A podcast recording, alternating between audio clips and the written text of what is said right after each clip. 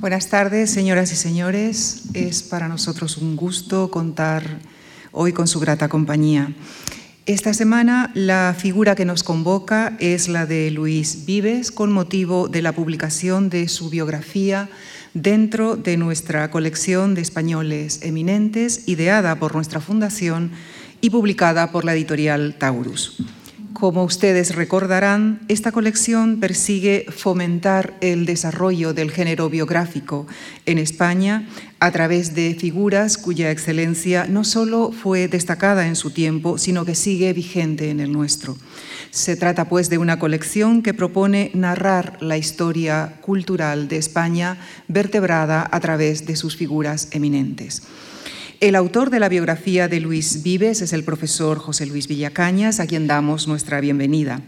El próximo jueves dialogará en torno a su libro con el filósofo, escritor y director de nuestra fundación, Javier Gomá Lanzón. José Luis Villacañas es catedrático de Filosofía de la Universidad Complutense de Madrid y director de su Departamento de Filosofía y Sociedad.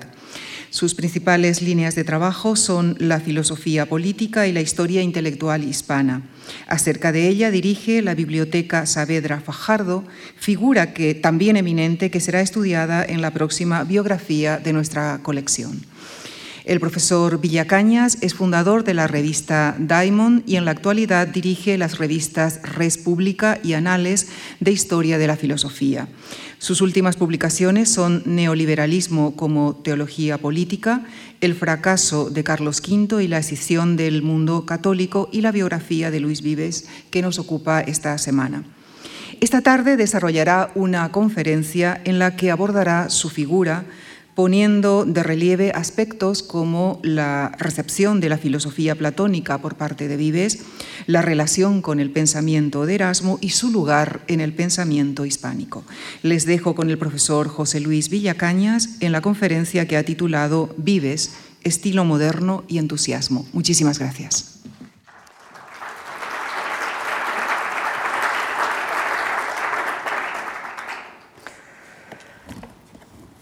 Muy buenas tardes, queridas amigas, queridos amigos.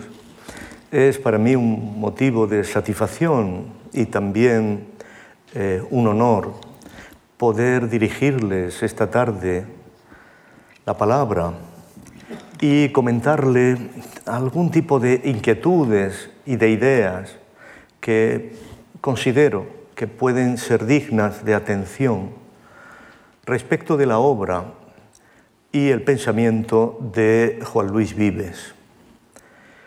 Me permitirán que, ante todo, eh, exprese mi gratitud a la Fundación Juan Marc, que me eh, brindó la posibilidad de acercarme con tiempo y con detenimiento al pensamiento de Luis Vives y poder escribir esta eh, biografía. Por supuesto, al director, a Javier Gomá, que me impulsó a escribirla, y por supuesto a todo el cuerpo directivo de la institución, que efectivamente demuestra de un modo ejemplar eh, la eficacia y la gentileza al mismo tiempo. Así que gracias a la señora Lucía Franco, gracias a Carmen eh, eh, Monsalve por la forma exquisita con que organizan estas conferencias. Eh, yo quisiera responder a tres preguntas esta tarde ante ustedes. La primera pregunta es, ¿qué es el estilo moderno de Vives? ¿Qué significa estilo moderno? ¿Por qué Vives es un moderno? La segunda eh, es, ¿qué es específicamente el entusiasmo? ¿Por qué la modernidad, por qué el estilo moderno tiene que ver con el entusiasmo? Y la tercera pregunta está íntimamente relacionada con estas dos y, en cierto modo, quiere extraer una conclusión.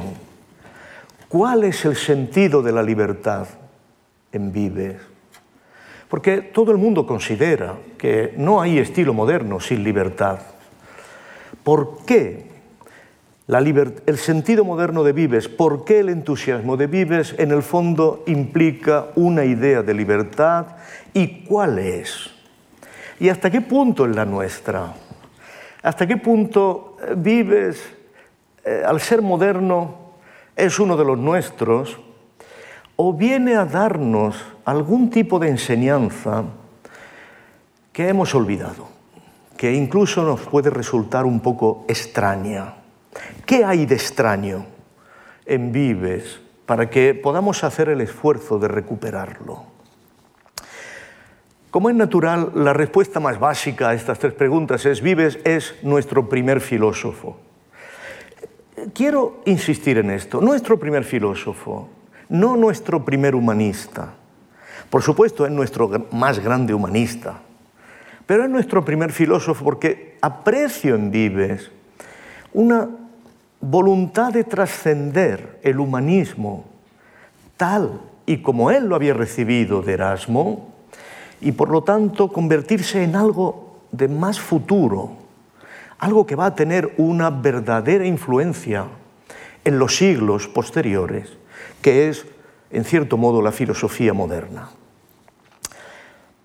Para organizar mi, argumento voy a auxiliarme de algunos pequeños pasajes de la obra de Vives que podrán eh, dar una imagen un tanto desvaída, muy fragmentaria de lo que es su pensamiento, pero que en cierto modo nos van a impactar un poquito más, van a generar un efecto presencia. No va a ser tanto mi voz, sino la voz de Vives haciéndose presente con sus propias palabras. Vives, como saben ustedes, escribió en latín, eh, hablaba el francés, hablaba el castellano, hablaba el valenciano. Eh, tenemos cartas donde se expresa en español de manera correcta. Era un hombre que estaba dotado, en cierto modo, del don de los idiomas, pero se hace presente con este lenguaje propio que, en cierto modo, eh, utiliza el latín por la forma escueta de exponer sus posiciones. Para partir de estas pequeños, eh, pequeñas frases de Vives, voy a, comenzar, eh, con un, voy a comenzar con un problema que es muy propio del humanismo, que es el problema de las vidas con lema. Eh, e, esto es, es, es algo que corresponde a lo que Burjar, un gran autor, llamó en su día la subjetividad moderna. Los humanistas organizan su vida con un lema. Sus vidas están atravesadas por un lema. Los, hombres medievales tienen su escudo, tienen su blasón. Por lo general el blasón de los hombres medievales es eh, un, animal totémico, donde identifican la ferocidad de su carácter. Y el lema general de todos los hombres medievales es algo parecido a moi et mon droit, yo y mi derecho, que es en cierto modo una aspiración aristocrática, es una identificación de su propio derecho como el fundamental. El lema no hace referencia a la, casta, no hace referencia a la familia, no hace referencia a la tradición, no hace referencia a lo que en los hombres medievales es lo fundamental, ¿no? que es el linaje. El lema hace referencia al singular. Una vida con lema es una vida que ha identificado su vértebra moral, decisiva, fundamental, aquella que organiza la totalidad de su existencia, aquella que podría ser tanto un lema como un epitafio, porque en el fondo identifica su combate personal, su forma de vida, su arte de vivir. Los humanistas buscan sobre todo el arte de vivir, la manera de organizar la totalidad de su existencia. Y eso lo plasman en un lema.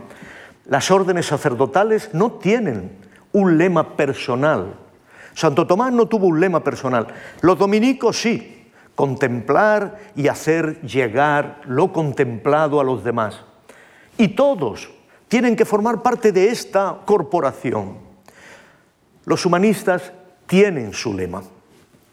Y su lema es un poco enigmático, produce ambivalencias, no se sabe muy bien interpretar de un, de un modo inmediato. Fijaos el lema de Erasmo, concedo nullis. La traducción es no cedo ante nadie. No, no, no se sabía muy bien no se sabía muy bien lo que significaba este no cedo ante nadie, pero en el fondo es un símbolo de la manera en que Erasmo concibe su vida. Una vida que busca la independencia, busca no ser instrumentalizado, busca no ser usado para ninguna batalla, busca garantizar en último extremo su propio camino por la vida. Como una anguila, ¿no? Hablábamos antes, como un animal que se escurre y no puede ser sujetado, porque ha comprendido que el humanismo corre un serio riesgo de ser usado como un instrumento por los poderosos. Concedo nulli es no me voy a dejar instrumentalizar. Y cuando alguien dijo que en el fondo era un, un lema un lema verdaderamente soberbio, dijo Erasmo, con su sutileza, dijo, ah, no, no conocen bien que esto es una parte de una frase que debe ser completada como terminus concedo nullis, esto es, a nadie concedo ir más allá del término. Era la frase con la que se reconocía al dios de la muerte con los romanos. Por lo tanto, la manera de defenderse de Erasmo es decir, no lo digo yo, lo dice Terminus, el dios romano, el dios de la muerte, el dios que nos iguala a todos. Y de esta manera esquiva una interpretación demasiado soberbia, demasiado arrogante de su propia vida. El lema de Vives es sin querella, sin queja, sin agravio, sin, eh, podemos decir, sin problema, realmente, pero problema en el sentido de plantear hostilidad. Y, y es igual un lema lleno de ambivalencia, lleno de inquietudes. Para comprenderlo realmente tenemos que hacernos una pregunta. Este es el hombre que vio cómo su familia entera era quemada, que vio cómo a su linaje no se le permitía ejercer su religión, que vio cómo todos sus bienes fueron incautados, que vio cómo no pudo nunca volver a España, que vio cómo fue perdiendo el favor de los grandes por decir a veces su verdad. Por ejemplo, pierde el favor de la reina Catalina de Inglaterra, la esposa de Enrique VIII, cuando Enrique VIII quiere divorciarse de ella y le pide que la defienda ante el tribunal que está organizando el propio Enrique VIII. Y Vives le dice, Majestad, no vaya a ese juicio. Ese juicio está falsificado. Es, un, es una trampa. Es un juicio en el que se hará la voluntad del rey con la decoración de haber sido un proceso judicial. Y de ese juicio no, no, podrá salir nada favorable a su posición.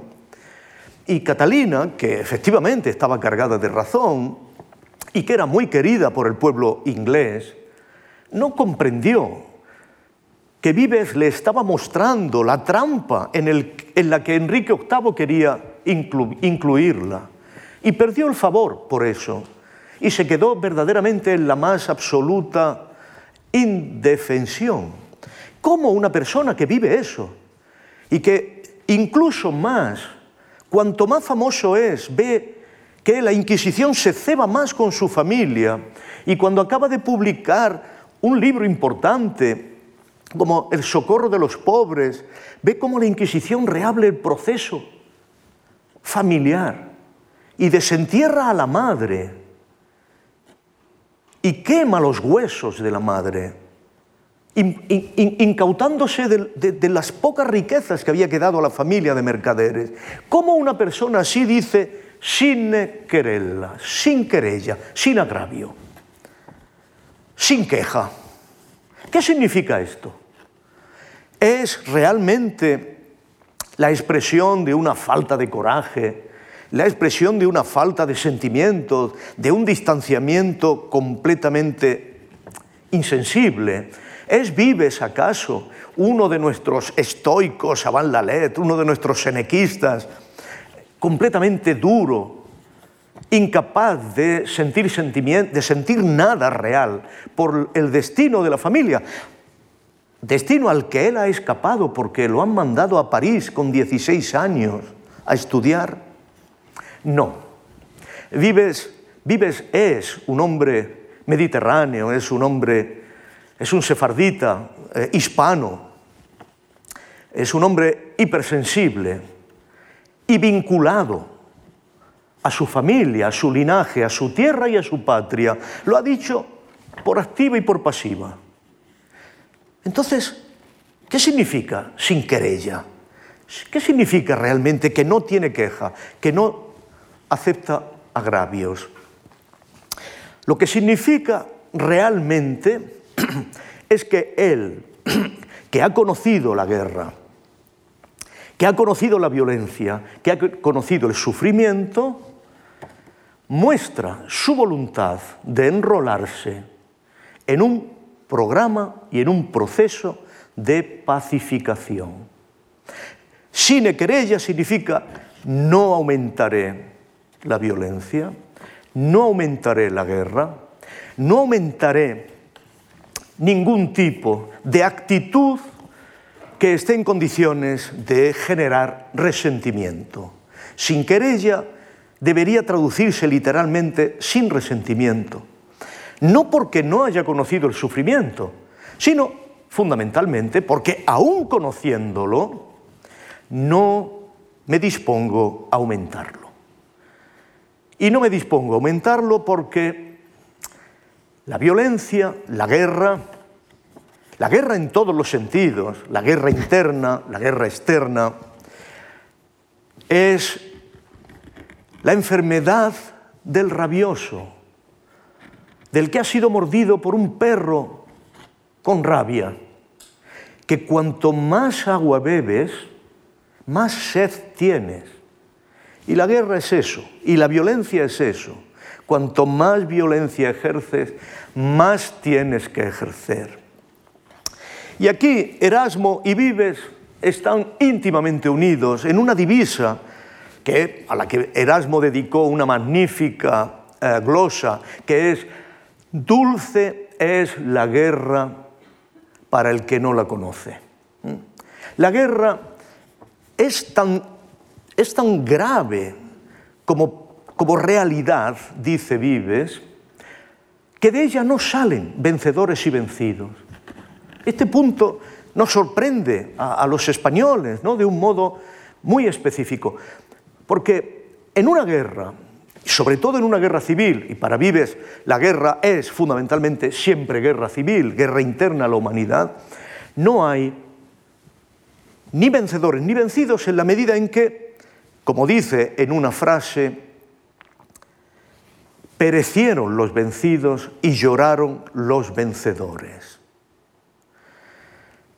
La guerra es una escalada de guerra. Y lo más triste de las guerras, lo dice Vives en, una frasecita mínima que establece que el vencido puede perdonar, pero el vencedor nunca lo hace.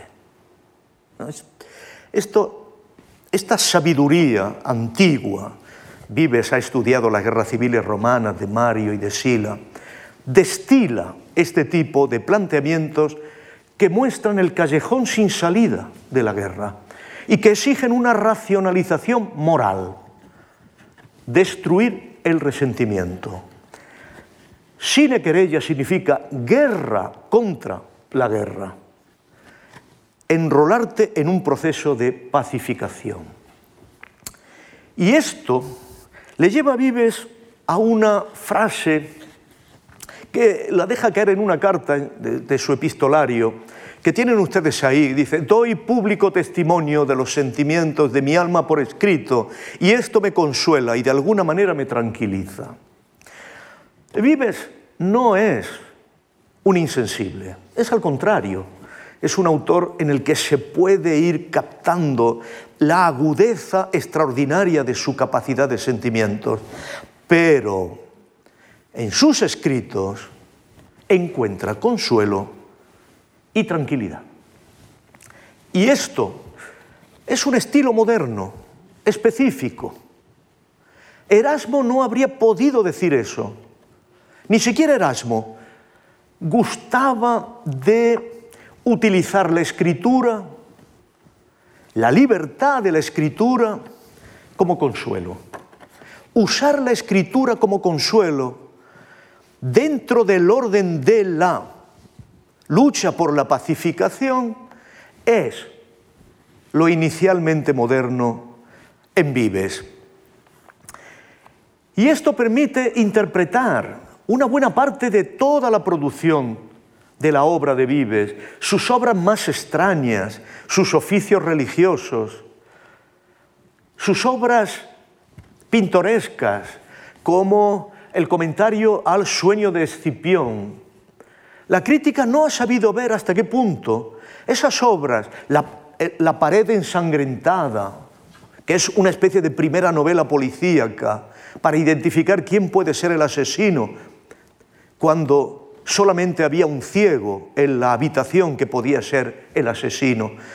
Este tipo de obras ¿no? que, que nos resultan tan extrañas en Vives, acaban teniendo implicaciones de consuelo. Y descubrimos que cuando viene en, el sueño de Escipión, viene la sombra del Padre a hablar con el Hijo, descubrimos hasta qué punto eso está repitiendo el anhelo de Vives, que no puede volver a ver al Padre, preso durante dos años en la Inquisición de Valencia, y posteriormente quemado vivo, y que como único consuelo le pide al inquisidor que le traigan los salmos penitenciales, el comentario a los salmos penitenciales que ha hecho su hijo en la lejana Brujas.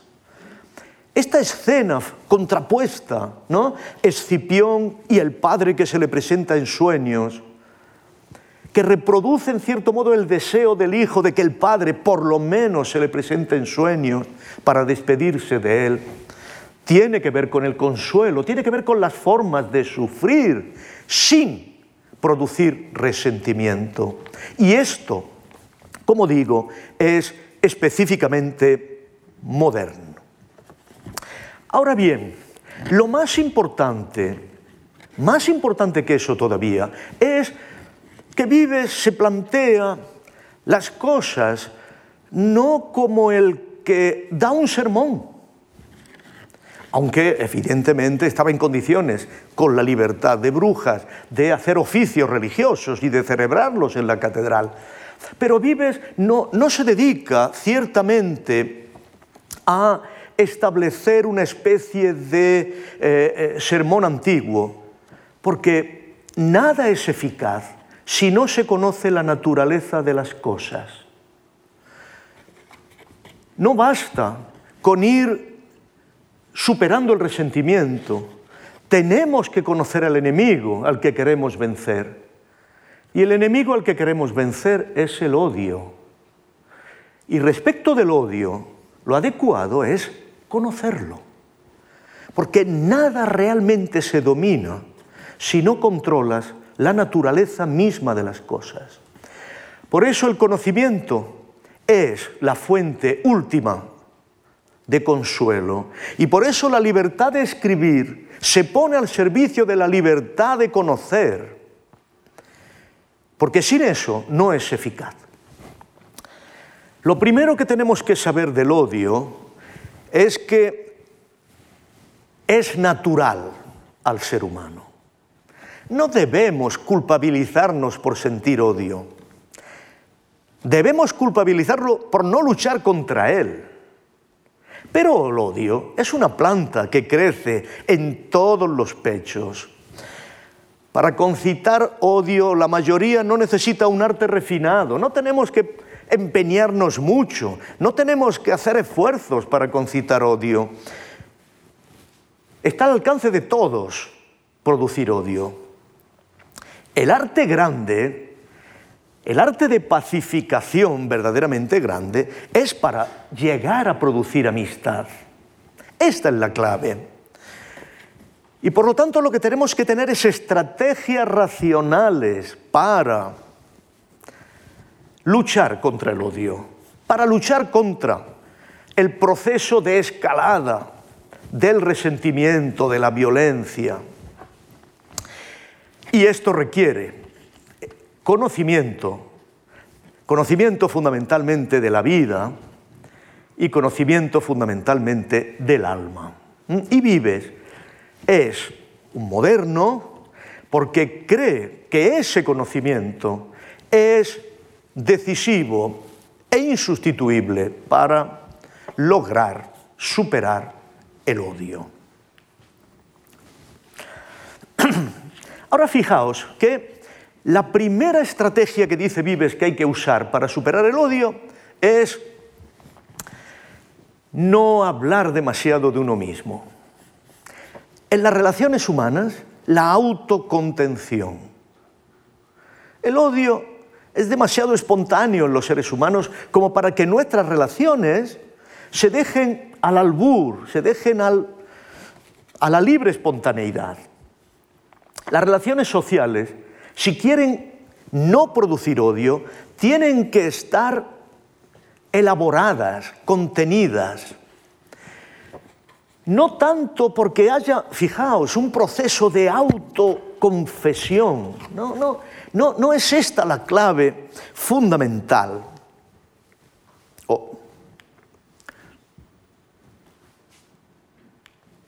No es esta la clave fundamental, porque el proceso de confesión es un proceso muy raro, muy ambivalente, siempre lleno de dualidades.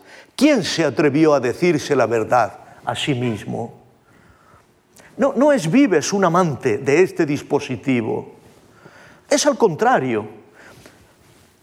De nuestras cosas Hablemos poco, de forma modesta, con pudor y parquedad, y alejándonos de todo tipo de arrogancia. Esto, esto es propedéutico para no producir odio, para no generar odio. Y esta autocontención es muy moderna. Por supuesto, llega a su culminación en la frase de Francis Bacon, ya al inicio del siglo XVII Francis Bacon que tanto leyó a Vives, como leyeron a Vives los platónicos de Cambridge, y que lleva su última expresión casi incluso de forma gramatical de nostris rebus dicemus modice, no, de nobis ipsius ilemus. Francis Bacon va más allá, dice, de nosotros mismos callemos. Pero esto es el estilo moderno porque ustedes deben recordar que al principio mismo de la crítica de la razón pura, Kant coge el lema de Francis Bacon para su libro, para su filosofía, de nobis ipsius silemus. Ahora, aquí tenemos una contraposición. ¿Cómo podemos estar en condiciones de obtener consuelo de nuestros escritos, con nuestros escritos, si de nuestras cosas no hablamos. Parece que es El arte de escribir moderno consiste exactamente en esto. Escribir de nosotros mismos sin escribir de nosotros mismos. Escribir de nosotros mismos de forma modesta, con pudor, con parquedad, con señales, con signos, con lemas, con analogías, con fábulas. Una fábula, cuando vives, tiene que decir que lo único que puede hacer el, ser humano decente es proteger el mundo, cuidar del mundo, no elabora un gran sermón, cuenta una fábula, que seguro que la conocen ustedes, que es la fábula del, burro que se bebió la luna. El, paisano que viene con su burro, llega al pueblo, va a dar al burro de beber en el pilón, la luna se refleja en el agua, el burro bebe el agua y se bebe la luna. Y, el pobre hombre compungido mata al burro. Y, tiene que matarlo, aunque sea lo poco que tiene, porque el mundo puede sobrevivir sin un burro. Pero la perfección del mundo no puede sobrevivir sin la luna. Este, este aspecto ¿no? de hacer una confesión acerca de cuál es tu aspiración, proteger el mundo, pero no hacerlo de un modo directo, con una retórica de exhortación, ¿no? como podría hacerse en otros estamentos sociales, sino elaborar una fábula es efectivamente el lenguaje moderno, el lenguaje que consuela.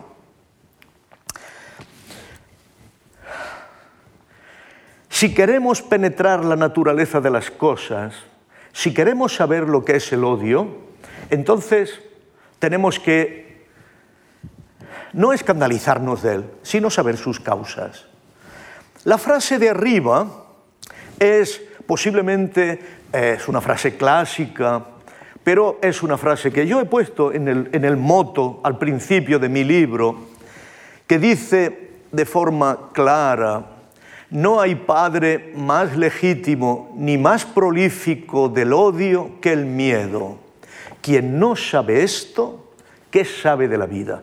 Esto está, en una, está dentro de una obra, como he dicho antes, que es una de las, posiblemente la primera novela policíaca que tiene la historia de la literatura moderna, que es, se ha producido una, muerte un padre ha muerto, ¿eh? fijaos de nuevo toda la cuestión relacionada con la familia, un padre ha muerto y en casa solamente hay un hijo que es ciego. Y aquí sigue valiendo toda la problemática interna de el estado de ceguera que para Vive significó quedarse sin padre. Y se tiene que averiguar quién es el asesino, ¿no? En esa obra se deja caer esta frase, no hay padre más legítimo ni más prolífico del odio que el miedo. Esto es, quien quiera pacificar, quien quiera luchar contra el odio, tiene que neutralizar el miedo. Porque si hay miedo, de forma natural habrá odio. Es inevitable. Y por eso, quien más teme, más odia. Y por eso los cobardes, que temen mucho, son propensos al odio.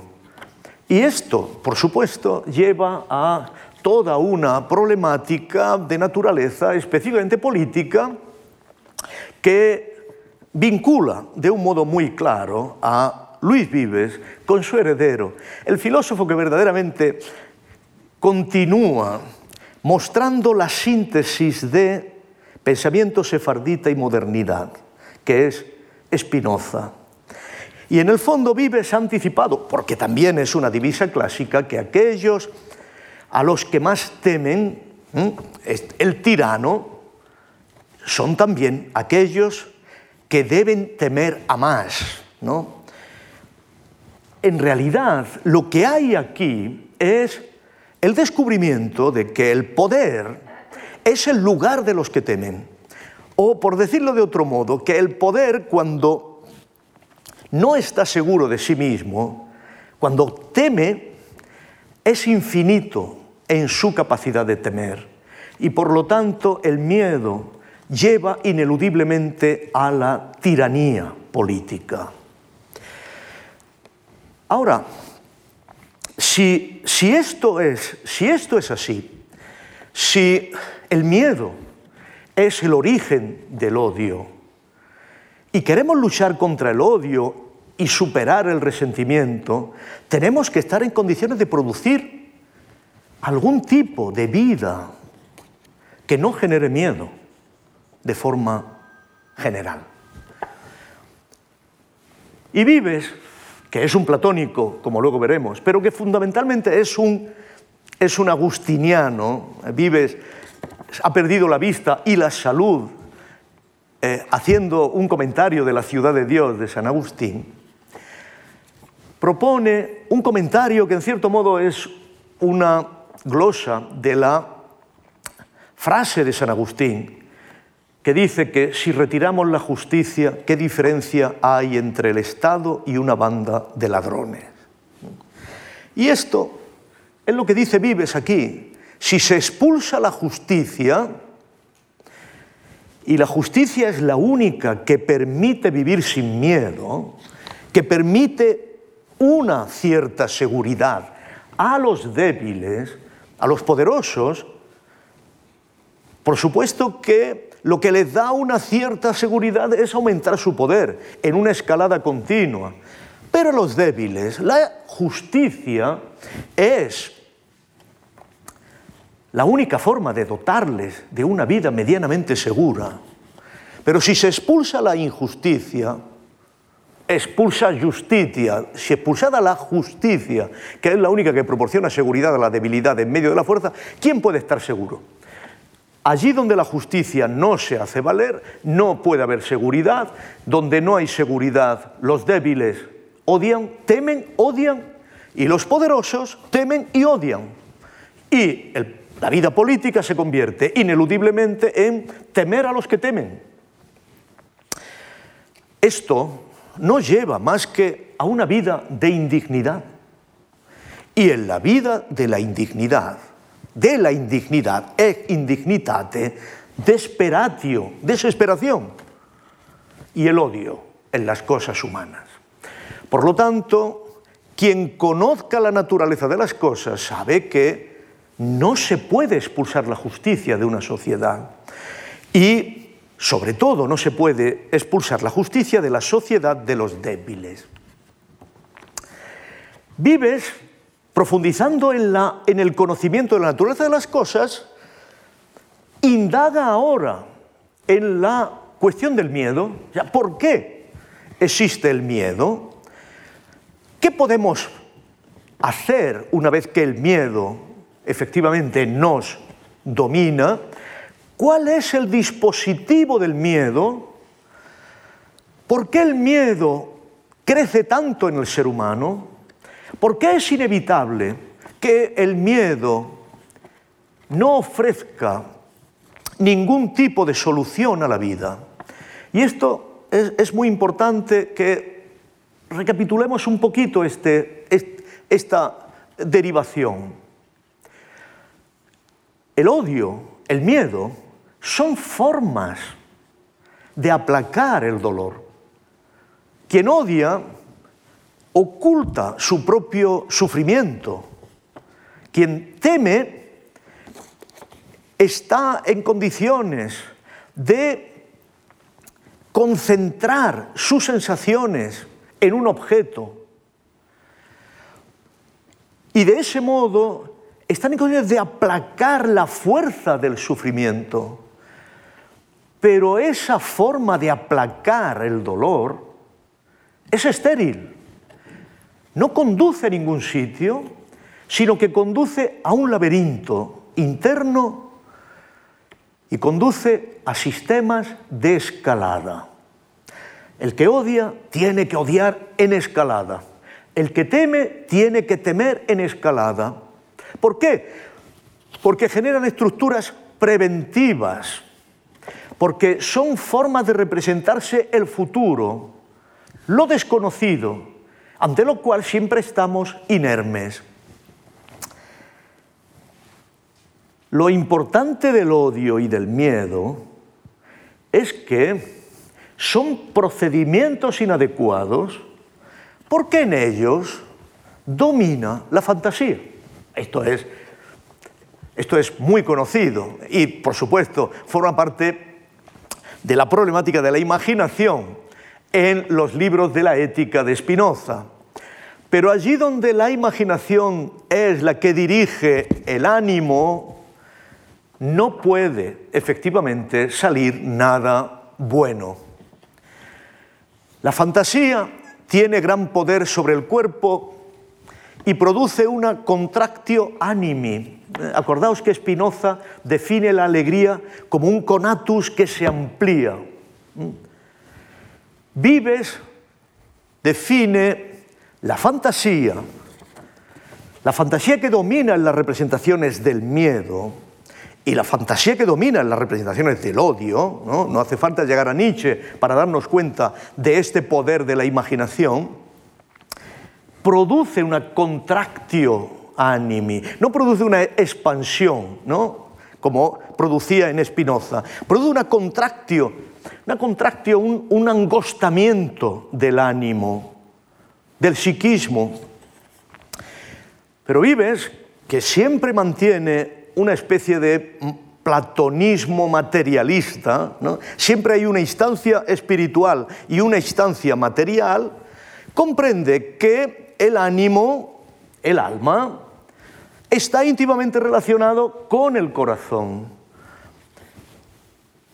con las dimensiones orgánicas del cuerpo y que la contractio animi que produce el miedo del futuro, el, miedo que respecto de lo desconocido, acaba siendo una compresión en cordis. Esto es una comprensión del corazón, una eh, presión del corazón. ¿no? Y esa presión del corazón que encoge eh, el ánimo, que muestra en paralelo el encogimiento del corazón con la contracción del ánimo, es lo que genera la tristeza, la agritudo animi, la acritud, la tristeza en el sentido de la falta de energía. Porque en el fondo esto tiene la misma, el mismo efecto que un deseo reprimido, una cupiditate cohibita un deseo que se ha cohibido, que se ha encogido. Y por supuesto, la consecuencia de todo eso es angustia. ¿Qué tenemos aquí? Tenemos el círculo del miedo, el círculo del odio, que no consuela de nada, porque inevitablemente tiene que crecer porque cuanto más angustiado estemos, más contraído esté nuestro ánimo, más oprimido esté nuestro pecho, más motivos tenemos de temer. Más se contrae el ánimo, más se enquista el espíritu, más miedosos somos. Y estamos en un círculo vicioso de escalada que en el fondo nos lleva a una angustia que es un estado de ánimo imposible de mantener. La angustia es lo que no puede en modo alguno ser mantenido. Y esa reacción de lo que no puede mantenerse es todavía más grave porque es el pavor. Vives toma aquí una diferencia que es muy importante entre el miedo, metus, y el el, pavor que luego veremos, ¿no? que es un miedo, el miedo resultado de la escalada del miedo. En la retórica dice Aristóteles, el miedo ante las cosas humanas ayuda a deliberar. El terror bloquea el alma. Esta diferencia es decisiva y fundamental y Viven la recoge en el de ánima, diciendo que el, pavor expulsa del ánimo toda sabiduría. es exactamente la misma diferencia con eh, Aristóteles. El miedo limitado permite deliberar. El pavor, el pavor que es el miedo que ya está instalado en la angustia, elimina toda sabiduría. Y por eso podemos decir que el miedo es la mayor miseria del espíritu.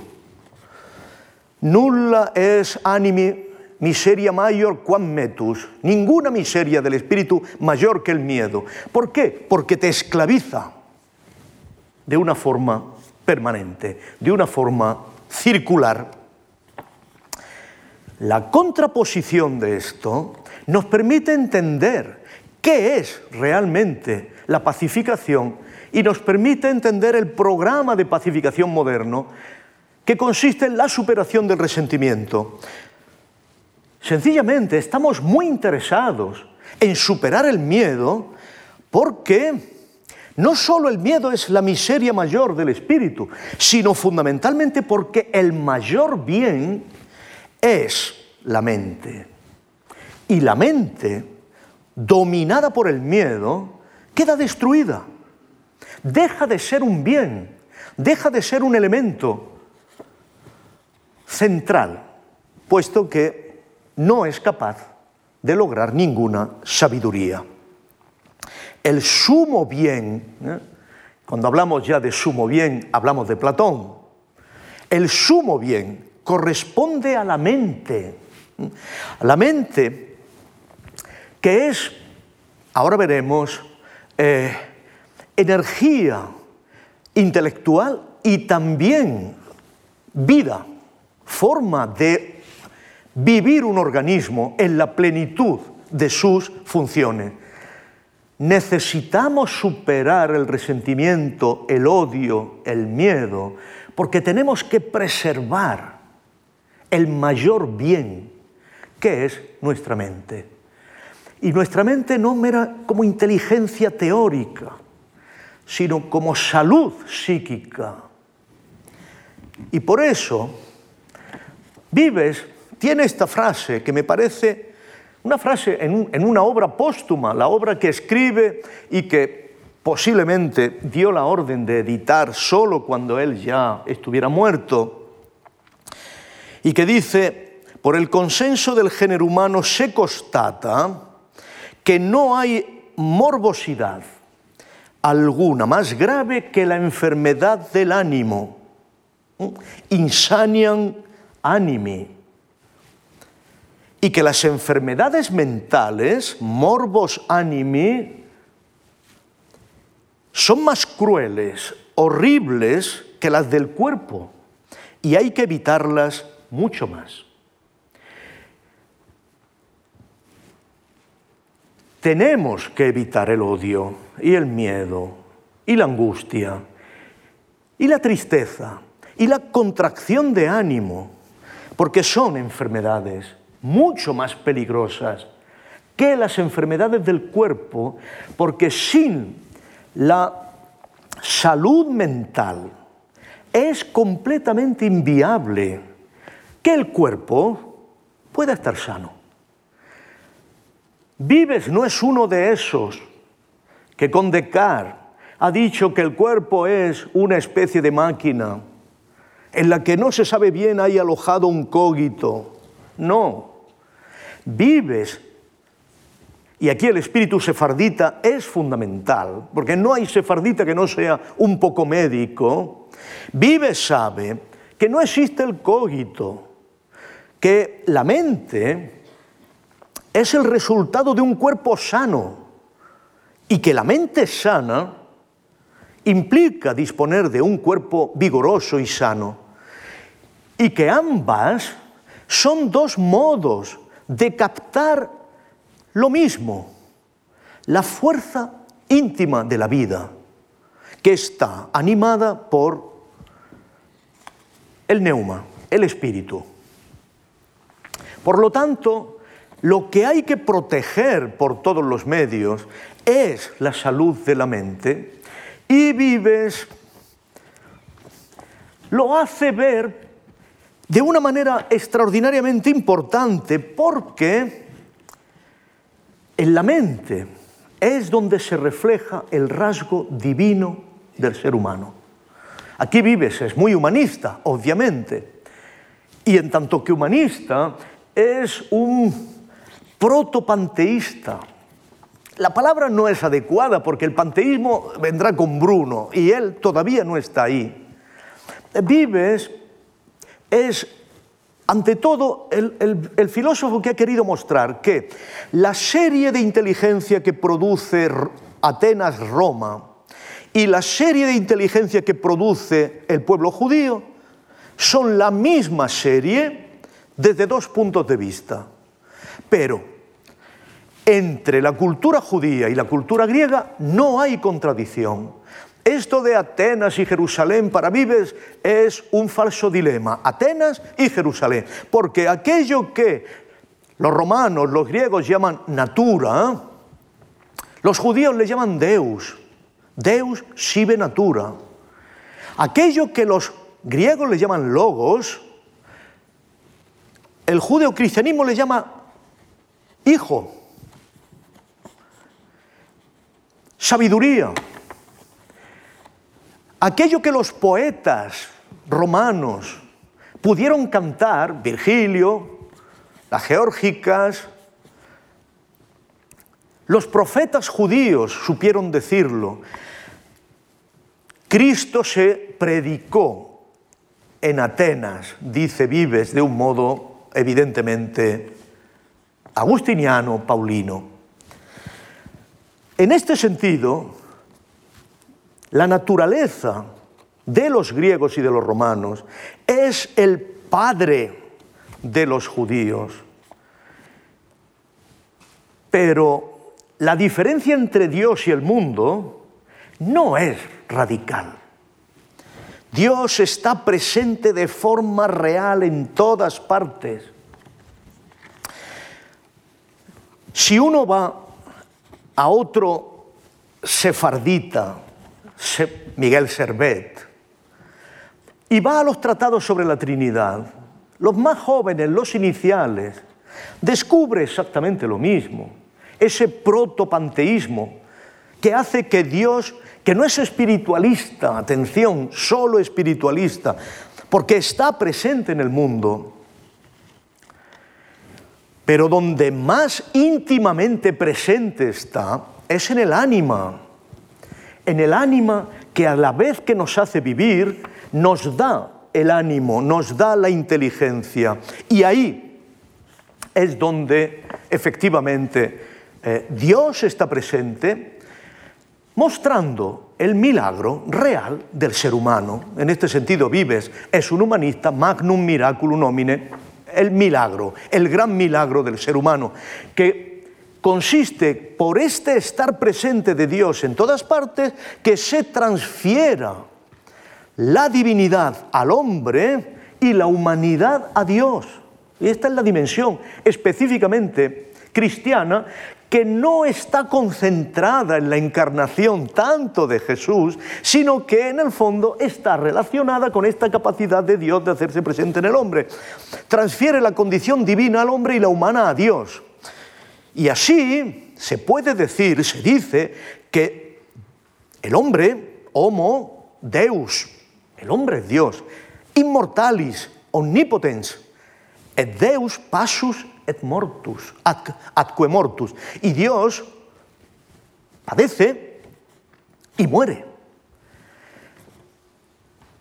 Tener la idea de que el alma, el espíritu, la mente, es efectivamente sagrada, es lo que no puede, no tolera que sea manchada por el odio, por el miedo y por el resentimiento. Y esto, el hecho de que sabemos, cada uno de nosotros, que llevamos algo sagrado, es lo que permite el ejercicio de la inteligencia de manera libre, poderosa, omnipotente. Y este uso es lo que hace que todo ser humano que viene al mundo esté en condiciones de emitir su juicio, de no profesar devota admiración, porque esto anula las facultades críticas. Y esto es lo moderno. Acordaos, cuando Kant define la edad moderna, dice que es la edad de la soberanía de la crítica, el hecho de que ninguna devota admiración anula las facultades críticas. Y esto implica que el ejercicio de la mente es continuo y no culmina nunca. Y por eso Vives rompe con la mítica del humanismo, en el sentido de que ya los antiguos lo supieron todo. Ha estado demasiado presente su familia ha financiado, una familia cercana, Luis de Santángel, ha financiado el viaje de Colón a América, como para saber que los antiguos no lo supieron todo, que la naturaleza produce permanentemente cosas nuevas y sobre todo produce seres humanos para conocer lo nuevo que ella produce. Y por eso los doctos no tienen que estar como Erasmo, haciendo ediciones de los textos perfectos de los antiguos, sino que deben escribir las materias que cada día descubre la investigación nueva. Esto, el hecho de que la inteligencia se ejerce permanentemente en la crítica, que la inteligencia no genera devota admiración, por supuesto no genera dogma, el hecho de que la investigación debe descubrir cosas nuevas, un órgano que decía Bacon, y que los doctos deberían escribir sobre esas cosas nuevas, esto es un lenguaje nuevo. Y es un lenguaje que se atreve a discutir la sentencia fundamental del humanismo, que es que nosotros, ha llegado hasta ahora, Merton, que nosotros somos enanos que estamos a lomos de gigantes. No, ni nosotros somos enanos, ni ellos fueron gigantes, porque se heredan, por supuesto se heredan las verdades, pero se heredan también los errores. Y por esto, porque la naturaleza continuamente produce cosas nuevas, y porque los seres humanos heredan los errores, los ídola, que dirá Bacon, jamás se puede cerrar en dogma el uso de la mente.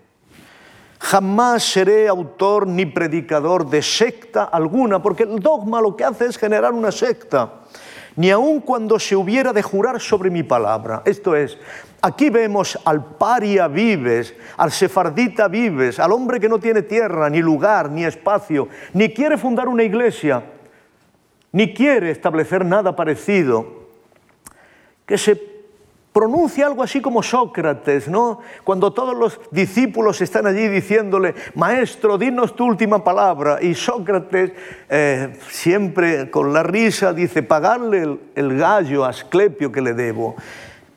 Ni aunque yo sea el jefe de secta, podré defender secta alguna. ¿no? Esto, por supuesto, que es esta es una divisa que Vives lleva a rajatabla a lo largo de la vida, no dejándose confundir con partido alguno, no dejándose confundir con lucha alguna de la época, es por respeto a la mente, por respeto a la inteligencia, por el respeto al carácter sagrado de la inteligencia y por respeto a la mejora continua de la inteligencia como forma de conocer la naturaleza de las cosas que nos permita estar seguros contra el miedo y contra el odio. Y esto significa un programa de dirección del ingenio. Acordaos del libro de Descartes, Regule ac directionem ingenium, como el libro de la modernidad. Vives forma parte de la cultura sefardita porque forma parte de la centralidad del problema del ingenium, del ingenio.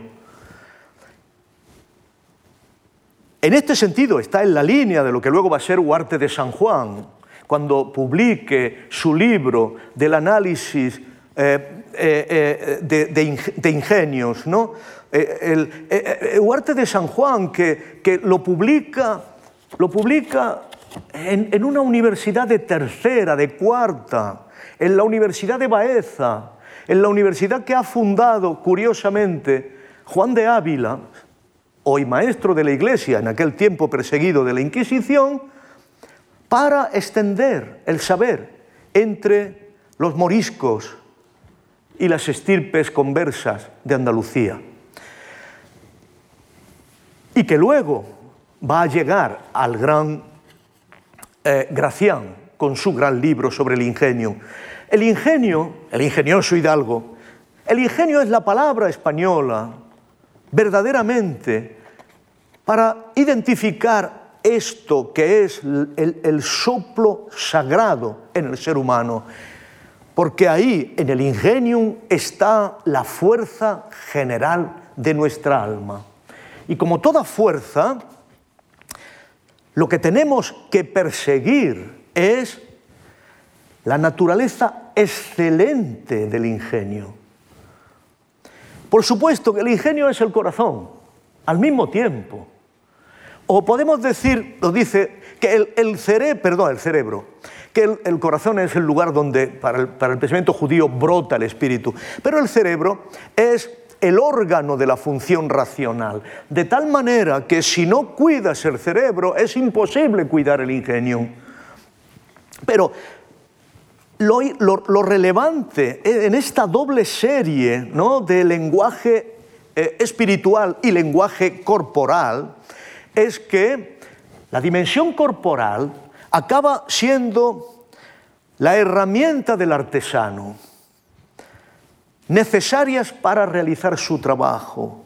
El cerebro y el cuerpo entero acaba siendo el instrumento del artífice del artífice, Homo Faber, del maker de, Francis Bacon, ¿no? porque en el fondo el ingenio para vives todavía no se acredita en la especulación, se acredita ad laborem ferendum, en la realización, para realizar el trabajo. Y para eso necesitamos la herramienta del cuerpo en la medida en que es un instrumento. Le llama en un momento determinado la oficina de la mente. ¿no? La relación entre la mente y el corazón es decisiva porque es lo que permite entender la diversa función del neuma, del, del espíritu animal, entre, por una parte, inteligencia y por otra, donación de vida.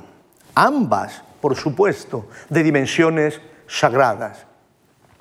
Lo ideal es el hombre que no teme, por lo tanto el hombre que no tiene el corazón constricto, el hombre que no tiene el corazón hundido en la comprensión, sino que genera suficiente espíritu para que llegue al cerebro, pero que llegue en la adecuada proporción, como es natural. ¿no? Por eso dice Vives que lo ideal son hombres animosos, bueno, esto no lo dice Vives, esto es un resumen que hago yo, hombres animosos y moderados que mantienen el corazón caliente, pero el cerebro frío. Este equilibrio, esta proporción que exige un régimen de higiene, un régimen de comida, un régimen de alimentación, muy interesante, que por supuesto toda la medicina judía conoce eh, de, carrerilla, es importante porque hace llegar suficiente calor, suficiente dimensión expansiva, pero no hace llegar iratorum significationem, las representaciones de los airados.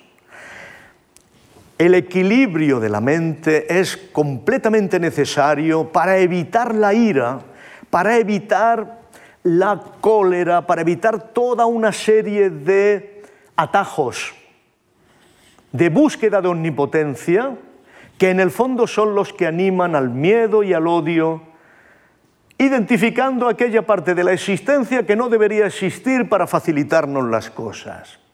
La paciencia la lucha contra la ira, ¿eh? un, vicio patrio, es completamente necesaria para mantener los equilibrios que hacen funcionar la inteligencia. Y ahora viene lo prometido. Por esto es oportuno aquí aquella sentencia de Platón tomada de Demócrito de Abdera, acordaos, Demócrito, el hombre, el filósofo Ridens, el hombre que ríe, el hombre que ha llegado al final de la vida con alegría. Por cierto, igual que Epicuro, que dice que ningún ingenio excelente sin manía. Nullum excellent ingenium sine manía. Manía es una palabra que en español tiene muy, tiene muy, poca, muy poco sentido positivo. Y esto, por supuesto, es una deformación cultural que hemos padecido a lo largo de nuestra modernidad. En Platón, la manía es lo propio de un ingenio excelente. Y esta manía es el fruto de la energía misma del ánimo y fruto de la excelencia misma del ingenio. Y esto solamente puede lograrse mediante el efecto de la bilis negra, ¿no? La bilis negra es la bilis buena, la bilis que procede del vino.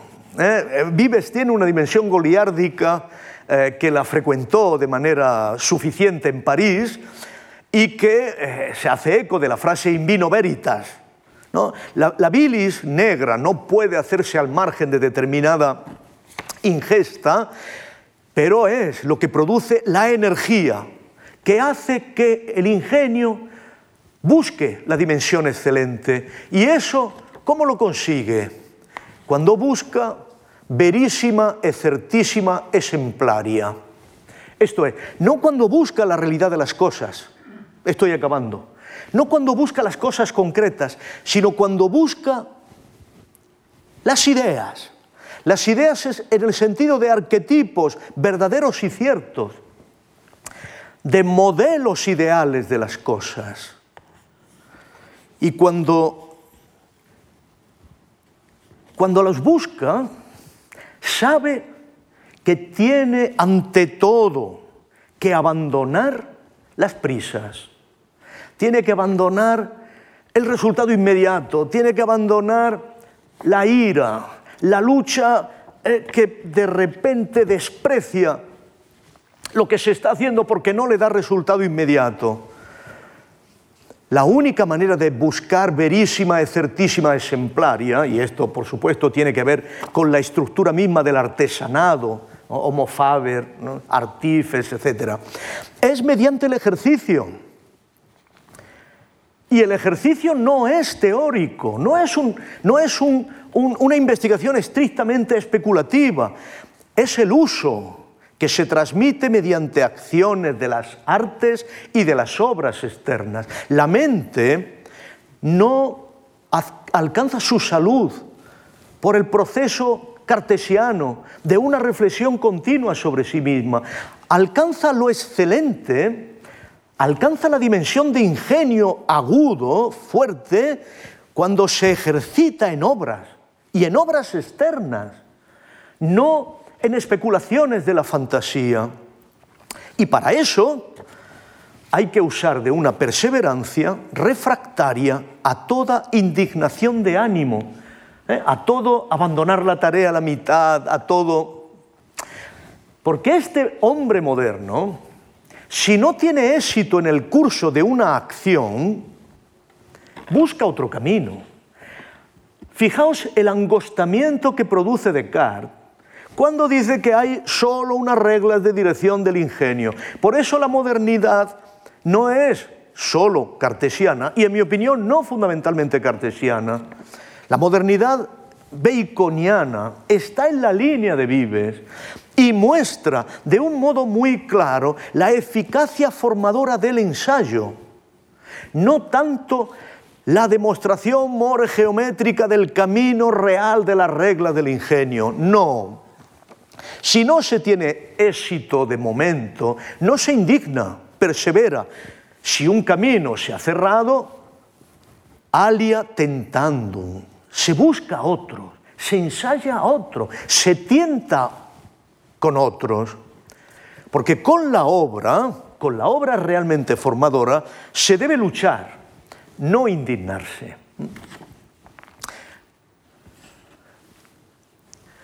Pues bien, queridas amigas, queridos amigos, lo decisivo es que estos ingenios fuertes, sanos, que operan, que trabajan, que laboran, que buscan, que buscan ser excelentes,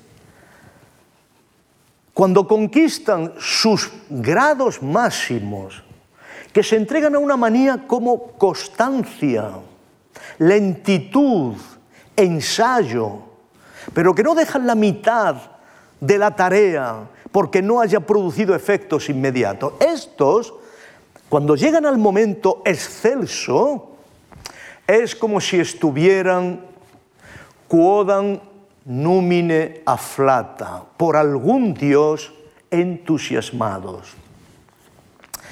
Aflata es, no es la inspiración inicial.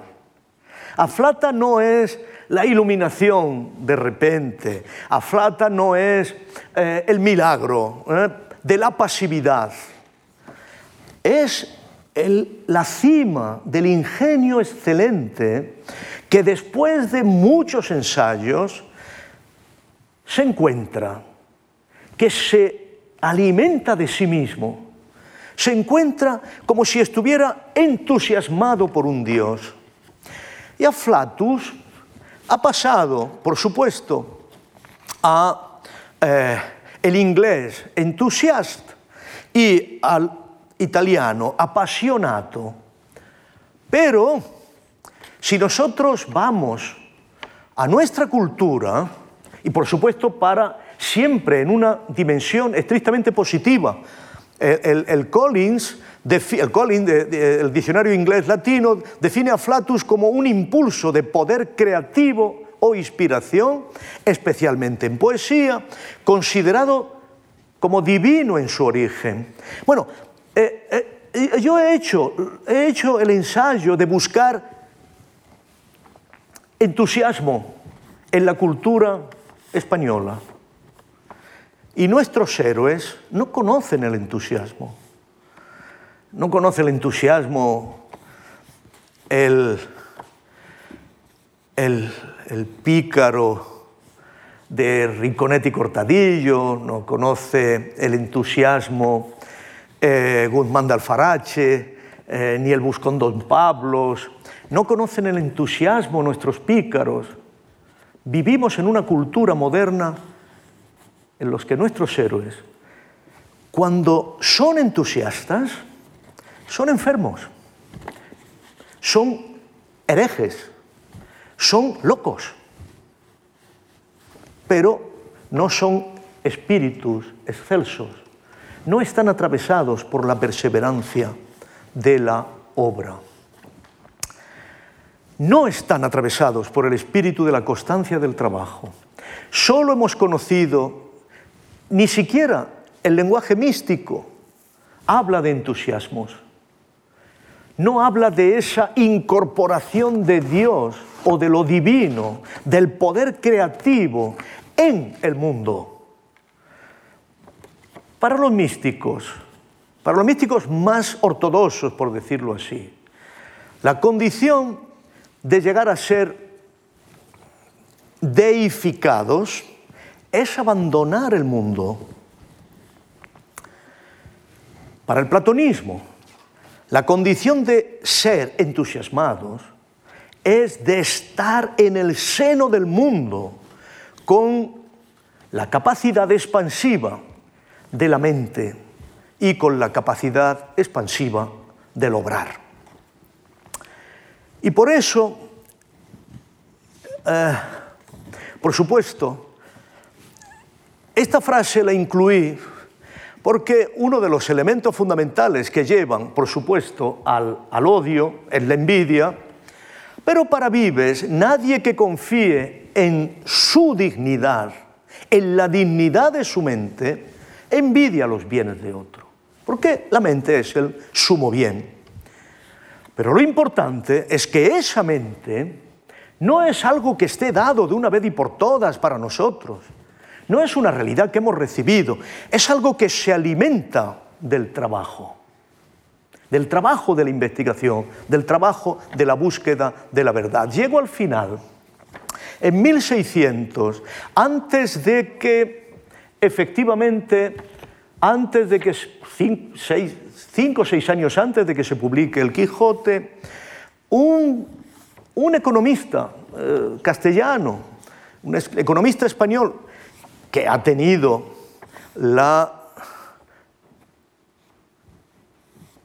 fama suficiente para ser reconocido, ni más ni menos que por Schumpeter, en su historia del análisis económico, Martín González de Cellorigo escribe un pasaje que es muy interesante para comprender la época del Quijote, pero que es muy importante para comprender la falta de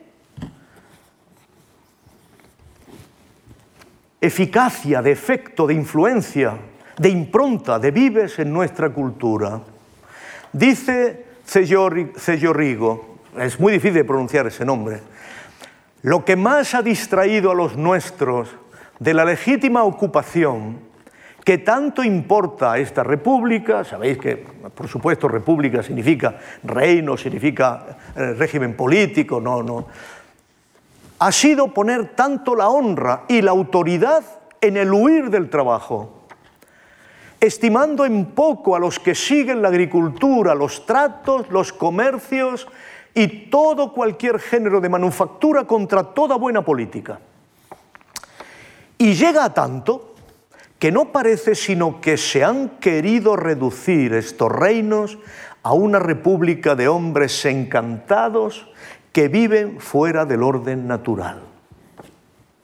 Esta es la consecuencia de la falta de influencia de Vives entre nosotros. Y la consecuencia de eso es que se rompe la estructura de la justicia. Porque de no seguir la ordenación natural, de no respetar la naturaleza de las cosas, resultó que la medianía, la clase media, se ha ido inclinando al lado de los ricos y por otro lado al de los pobres, lo que ha puesto a la República en el desconcierto en que la vemos.